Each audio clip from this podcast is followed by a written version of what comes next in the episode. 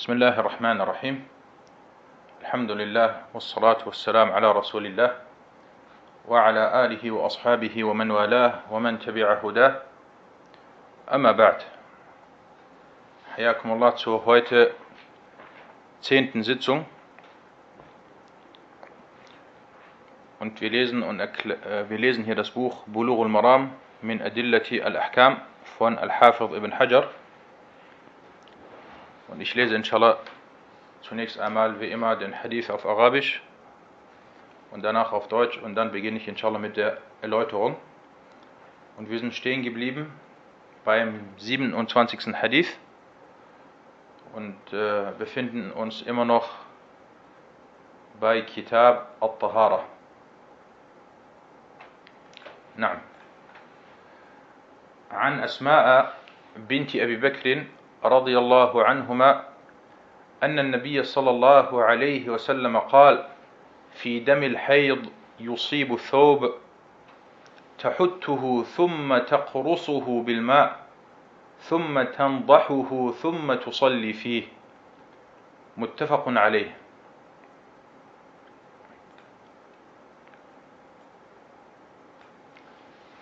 أسماء بنت أبي بكر möge Allah mit ihnen zufrieden sein oder mit beiden zufrieden sein, berichtete, dass der Prophet, Allahs Segen und Frieden auf ihm, über das Menstruationsblut, welches die Kleidung berührt, sagte,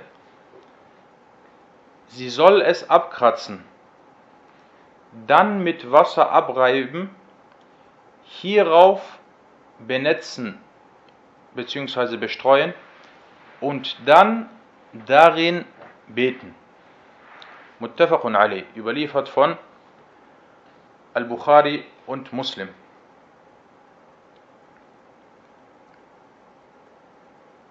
Na, äh, kommen wir zunächst einmal zu den Hadith-wissenschaftlichen Nutzen aus dieser Überlieferung. Dieser Hadith wurde von der Sahabiyya von der Prophetengefährtin Asma, die Tochter von Abu Bakr, überliefert. Und Asma radiallahu anha ist Al-Qurashiyya, stammt also vom Stamm Quraysh ab und sie ist die Tochter von Abu Bakr as-Siddiq radiallahu anhu und somit ist sie die Schwester von Aisha, der Ehefrau des Propheten. Und sie, Asma, war verheiratet mit Abdullah ibn az-Zubair, dem bekannten Sahabi, und sie verstarb im Jahre 73 nach der Hijrah. Und dieser Hadith wurde von Al-Bukhari an zwei Stellen oder in zwei Stellen von seinem Sahih-Werk überliefert und ebenfalls von Muslim. Und diesen Hadith hat äh, Fatima bint al-Munzir von ihrer Großmutter Asma berichtet. Also Asma, sie hat, äh, mashallah, sehr lange gelebt. Und zwar, sie lebte bis zum 73. Äh, Jahr nach der Hijra. Und diesen Hadith hat sie äh, ihrer äh, Neffen, ne? nicht Neffen, nein, man sagt nicht Neffen, sondern äh, Schwieger, äh, Al-Hafida,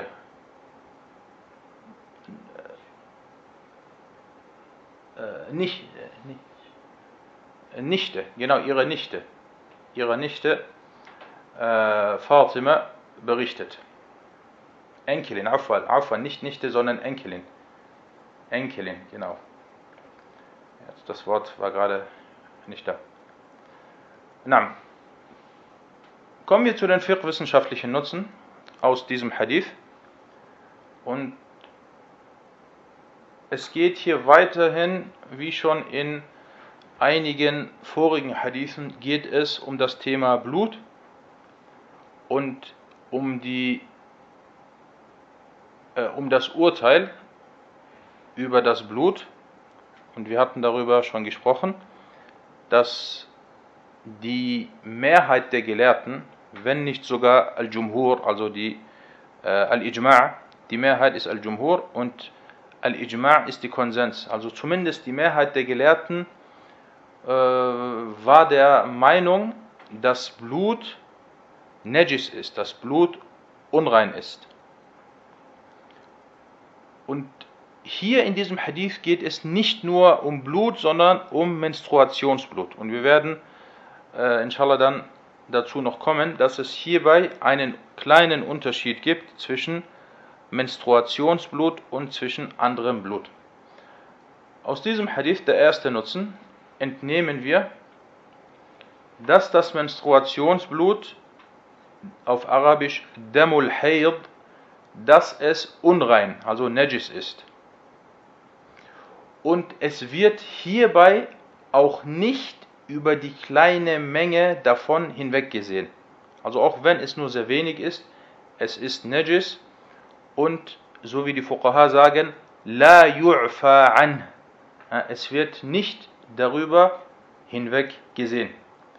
Deswegen muss das Menstruationsblut vom Körper und von der Kleidung beseitigt werden. Zweiter Nutzen, die Beseitigung der Unreinheit von dem Körper, der Kleidung und der Gebetsstelle, weil es geht immer, wenn wir von Reinheit bzw. Unreinheit sprechen, dann geht es um drei äh, Stellen. Zum einen der Körper, dann zum zweiten die Kleidung und zum dritten die Stelle oder die Gebetsstelle. Und die Beseitigung der Unreinheit von diesen drei Stellen ist eine Voraussetzung für die Richtigkeit des Gebets. Das bedeutet, wenn du Unreinheit zum Beispiel an deinem Körper oder an deiner Kleidung hast, dann äh, beeinträchtigt diese Unreinheit das Gebet. Und aus diesem Grund wurde der Wöchnerin, also Al-Ha'ib, die Frau, die ihre Monatsperiode hat, es wurde ihr angeordnet, befohlen, das Menstruationsblut abzuwaschen bevor sie das Gebet verrichtet. Der dritte Nutzen aus diesem Hadith, wenn dieses oder wenn das Menstruationsblut trocken ist oder es ist fest und klebt zum Beispiel an der, an der Kleidung oder es ist noch an der Kleidung, dann muss es zunächst einmal abgekratzt werden, bis es komplett verschwunden ist. Danach, im zweiten Schritt, wird diese Stelle oder wird dieses Blut mit Wasser abgerieben und abgewaschen, bis es komplett beseitigt ist. Also wir haben hier eine Reihenfolge. Erstens, zweitens, drittens. Also erstens wird dieses Blut abgekratzt, falls es, also wir reden hier, wenn es fest und trocken ist. Erstens wird es abgekratzt, Danach wird die Stelle mit Wasser abgerieben und dann wird nochmal die Stelle mit Wasser gewaschen. Und dieser Vorgang führt dazu, dass dann äh, diese Unreinheit, diese Najasa komplett äh, verschwindet oder komplett äh, verschwunden ist. Nein. Der vierte Nutzen, den wir aus diesem Hadith entnehmen, es ist für die Frau erlaubt, in, in der Kleidung zu beten, in der sie oder in der Kleidung zu beten, die sie anhatte während ihrer äh, Monatsperiode. Mit der Voraussetzung natürlich, dass diese Kleidung rein ist. Der fünfte Nutzen, der Prophet a.s. nachdem er diese diesen Ablauf, den ich eben gesagt hatte, abkratzen, dann mit Wasser benetzen und dann abwaschen, nachdem er diesen Ablauf genannt hatte, sagte er, und dann bete darin. Er sagte zu ihr, und dann bete darin. Und äh, hieraus entnimmt man, dass die trockene Unreinheit nur durch diese drei erwähnten Vorgänge oder durch diese drei erwähnten Prozesse rein wird. Wenn sie nicht so vorgeht, dann wird gesagt, dass die Kleidung womöglicherweise nicht rein wird. Und wenn die Kleidung nicht rein wird, dann ist ihr Gebet auch nicht gültig. Wir reden also weiterhin noch von, von der äh, trockenen, äh, von dem trockenen Menstruation oder von dem Menstruationsblut, welches getrocknet ist. Na. Sechstens, der sechste Nutzen, was das Blut angeht, so ist es laut Mehrheit, Al-Jumhur, also laut Mehrheit der Gelehrten, und es wurde sogar gesagt, laut Konsens ist es unrein. Was ist erstmal der Unterschied zwischen Al-Jumhur und zwischen Al-Ijma'? Da gibt es einen Unterschied. Wenn wir sagen Al-Ijma', dann bedeutet, dass sich die Gelehrten hierbei einig sind. Und Al-Ijma' ist der dritte Beweis der islamischen Gesetzgebung. Also wir haben den Koran, wir haben die Sunna und Al-Ijma'. Und jeder Ijma' beruht sich auf einen Beweis. Als Beispiel, äh, es besteht Konsens unter den Muslimen, dass das Gebet äh, eine Pflicht ist. Als Beispiel. Es besteht Konsens unter den Gelehrten, dass das Maghrib-Gebet äh, drei Raka'a ist. Äh, Mehrheit al-Jumhur, das ist, hat nicht die Stufe von Konsens. Das bedeutet, viele sind dieser Meinung, aber und diese Meinung ist auch sehr stark und meistens ist auch die Aussage von Al-Jumhur, also der Mehrheit, auch äh, richtig, aber das muss nicht immer so sein. Das muss nicht immer so sein. Beim Blut sagen wir zumindest, dass die Mehrheit der Gelehrten äh, der Meinung war, dass Blut unrein ist, Najis ist. Wobei wir schon in vorigen Unterrichten, hatte ich erwähnt, dass sogar manche Gelehrte den Konsens überliefert haben. Den Konsens überliefert haben. Wir reden jetzt aber hier von allgemeinem Blut, nicht von Menstruationsblut. Aber sie sagten selbst, also die Gelehrten sagten, Blut ist unrein, aber sie sagten, über die kleine Menge des Blutes wird hinweggesehen. Wie wenn man zum Beispiel eine kleine Verletzung am Finger hat und dann hat man äh, einige Bluttropfen. Ja, darüber wird hinweggesehen. Oder zum Beispiel äh, beim Zähneputzen zum Beispiel äh, blutet das Zahnfleisch ganz, ganz äh, äh, gering. Jetzt nicht, natürlich nicht äh, viel, sondern ganz gering. Dann sagen sie, hierbei wird hinweggesehen. Oder man hat zum Beispiel einen kleinen Pickel und dann ist äh, hier etwas Blut rausgekommen. Yu'fa an qalilihi. Sie sagen, über die kleine Menge vom Blut wird hinweggesehen. Aber das gilt nicht für das Menstruationsblut. Beim Menstruationsblut gibt es, wie, schon, wie ich schon vorhin erwähnt hatte, das ist der Unterschied. Hierbei wird selbst über die kleine Menge nicht hinweggesehen. Auch wenn es nur ein kleiner Tropfen ist, dann ist das Najis. Ja, dann ist das Najis und muss beseitigt werden oder entfernt werden und gewaschen werden. Na. Äh, siebtens, der siebte Nutzen, dieser Hadith weist darauf hin oder beweist, dass die Reinigung des Körpers die Reinigung der Kleidung und die Reinigung der Gebetsstelle eine Voraussetzung für die Richtigkeit des Gebets ist. Und Voraussetzung auf Arabisch Shart. Und wenn diese Voraussetzung nicht gegeben ist, dann ist das Gebet nicht richtig. Achtens, achtens, aus diesem Hadith entnimmt man, dass lediglich die Beseitigung der Unreinheit verpflichtend ist. Also zum Beispiel dieses Menstruationsblut ist, sagen wir mal, an der Kleidung. Diese Unreinheit muss behoben werden, muss beseitigt werden. Aber es wird hierfür oder hierbei keine Anzahl an Waschungen vorausgesetzt. Also wir sagen nicht, es muss fünfmal oder sechsmal oder siebenmal oder dreimal gewaschen werden. Hauptsache, äh, es wird entfernt. Selbst wenn es durch äh, einmal waschen oder zweimal waschen äh, entfernt wird. Na.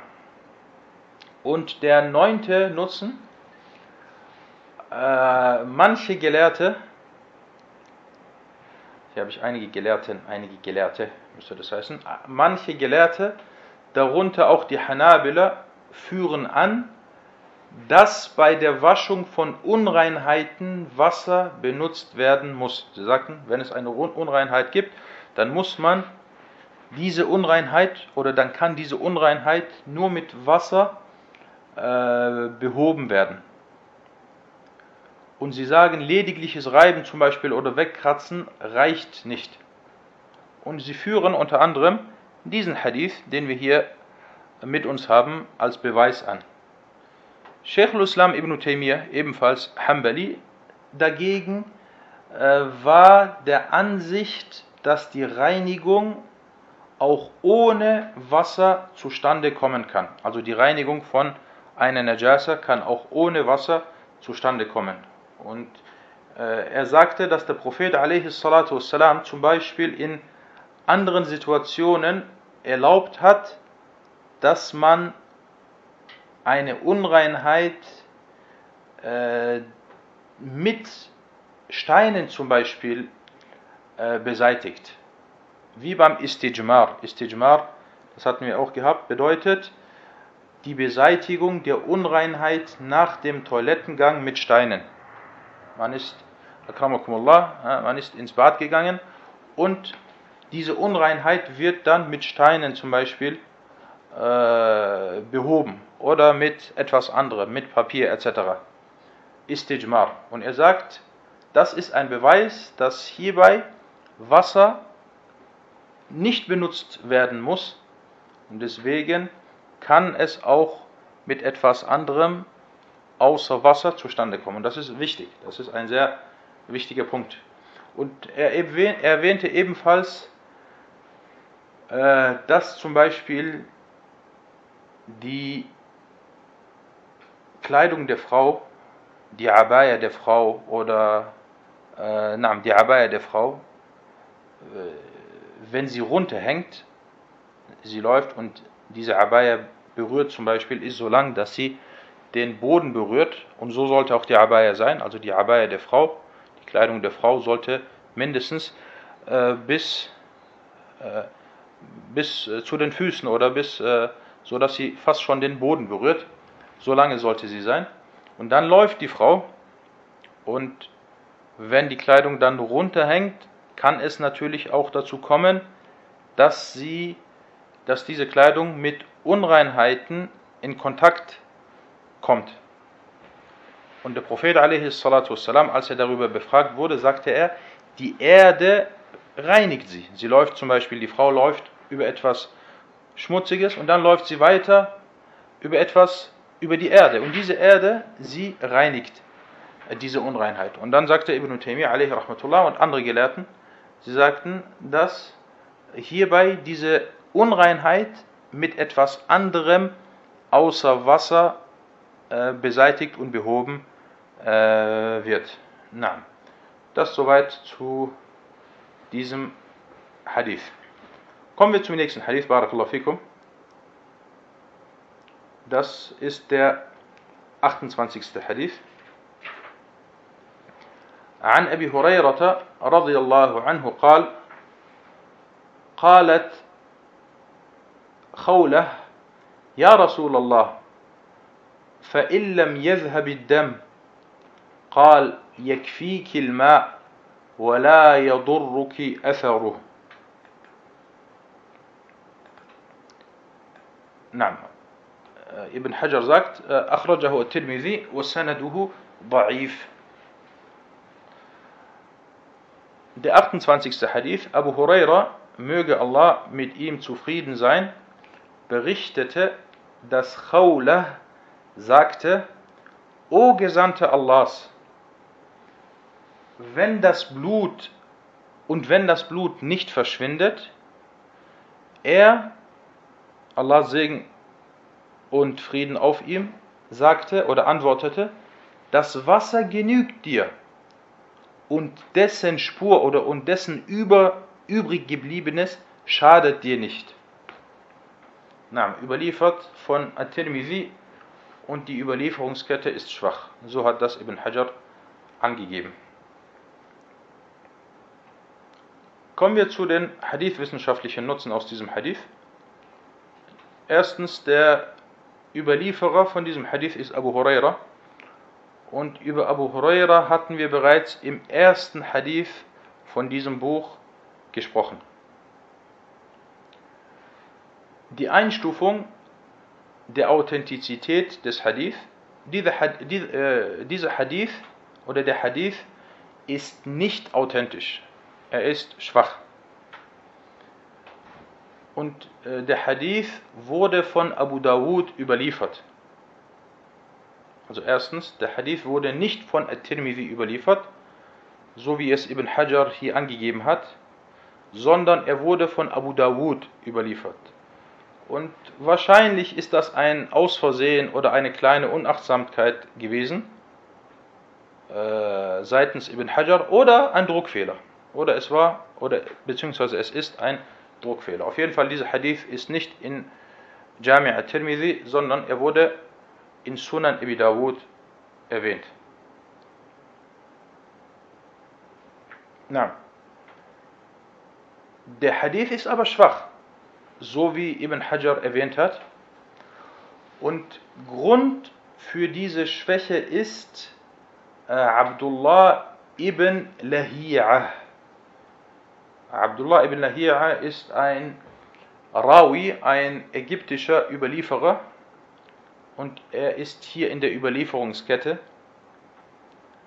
und er hat diesen Hadith überliefert und viele Imame haben Abdullah ibn Lahi'a als schwach eingestuft und darunter unter anderem Yahya ibn Ma'in und äh, Ibn Abi Hatim und An-Nasai und viele andere. Und äh, vielleicht eine kleine Geschichte zu Abdullah ibn Lahi'a. Grund unter anderem, warum die meisten dann auch gesagt haben, dass Abdullah ibn Lahia schwach ist, er hatte viele Bücher.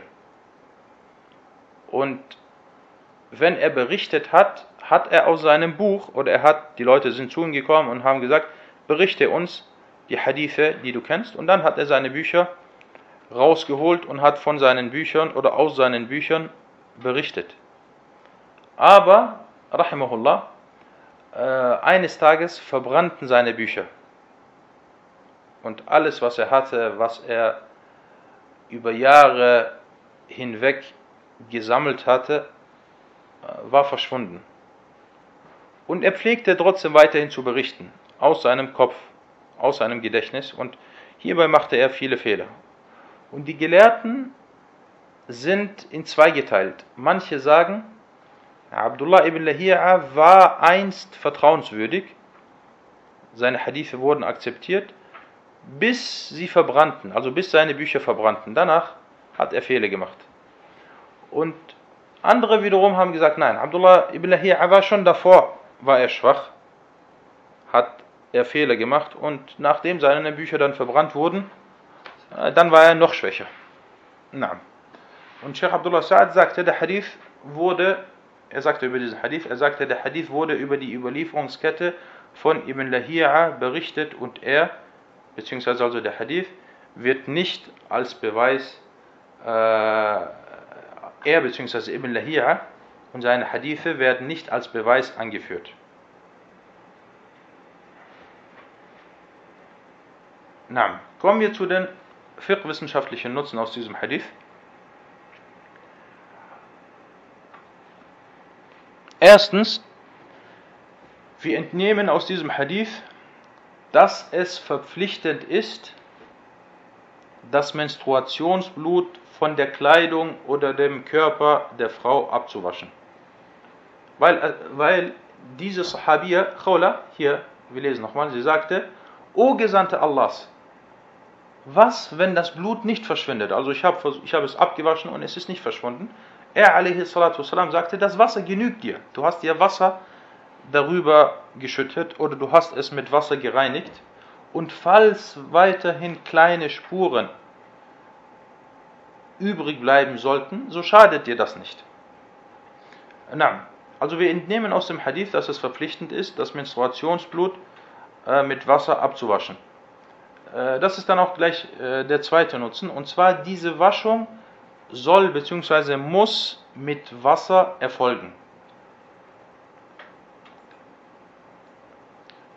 Und drittens, der dritte Nutzen, wenn die Kleidung, welche vom Menstruationsblut befallen war und hierauf dieses, jetzt habe ich hier zweimal hierauf, und hierauf dieses mit Wasser gewaschen wurde und Überreste davon zurückbleiben, so schadet dies nicht der vollkommenen Reinigung und der Richtigkeit des Gebetes darin, also in dieser Kleidung.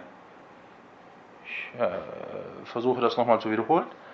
Da ist zum Beispiel Menstruationsblut an der Kleidung. Wir reden jetzt nicht vom Trocknen, sondern allgemein. Und dann hat man Wasser genommen und hat dieses Blut abgewaschen und es sind dann vielleicht Überreste oder es sind vielleicht noch Flecken oder Spuren, sagen wir mal besser nicht Flecken, sondern Spuren äh, vorhanden, dann äh, schadet das äh, der vollkommenen Reinigung nicht. Man sollte es natürlich trotzdem reinigen, versuchen zu entfernen, aber das schadet der vollkommenen Reinigung nicht und das Gebet ist richtig. Äh, der vierte Nutzen dieser Hadith weist unter anderem auf die Samaha, also auf die Leichtigkeit der Scharia, der islamischen Gesetzgebung hin. Und der Muslim soll Allah in der Form fürchten, wie er imstande ist. Na, äh, das soweit. Äh, soweit äh, zu diesem Hadith und wir bleiben hier inshallah stehen und in der nächsten Woche beginnt dann mit Allahs Erlaubnis ein neues Kapitel. هذا والله تعالى أعلم وصلى الله على محمد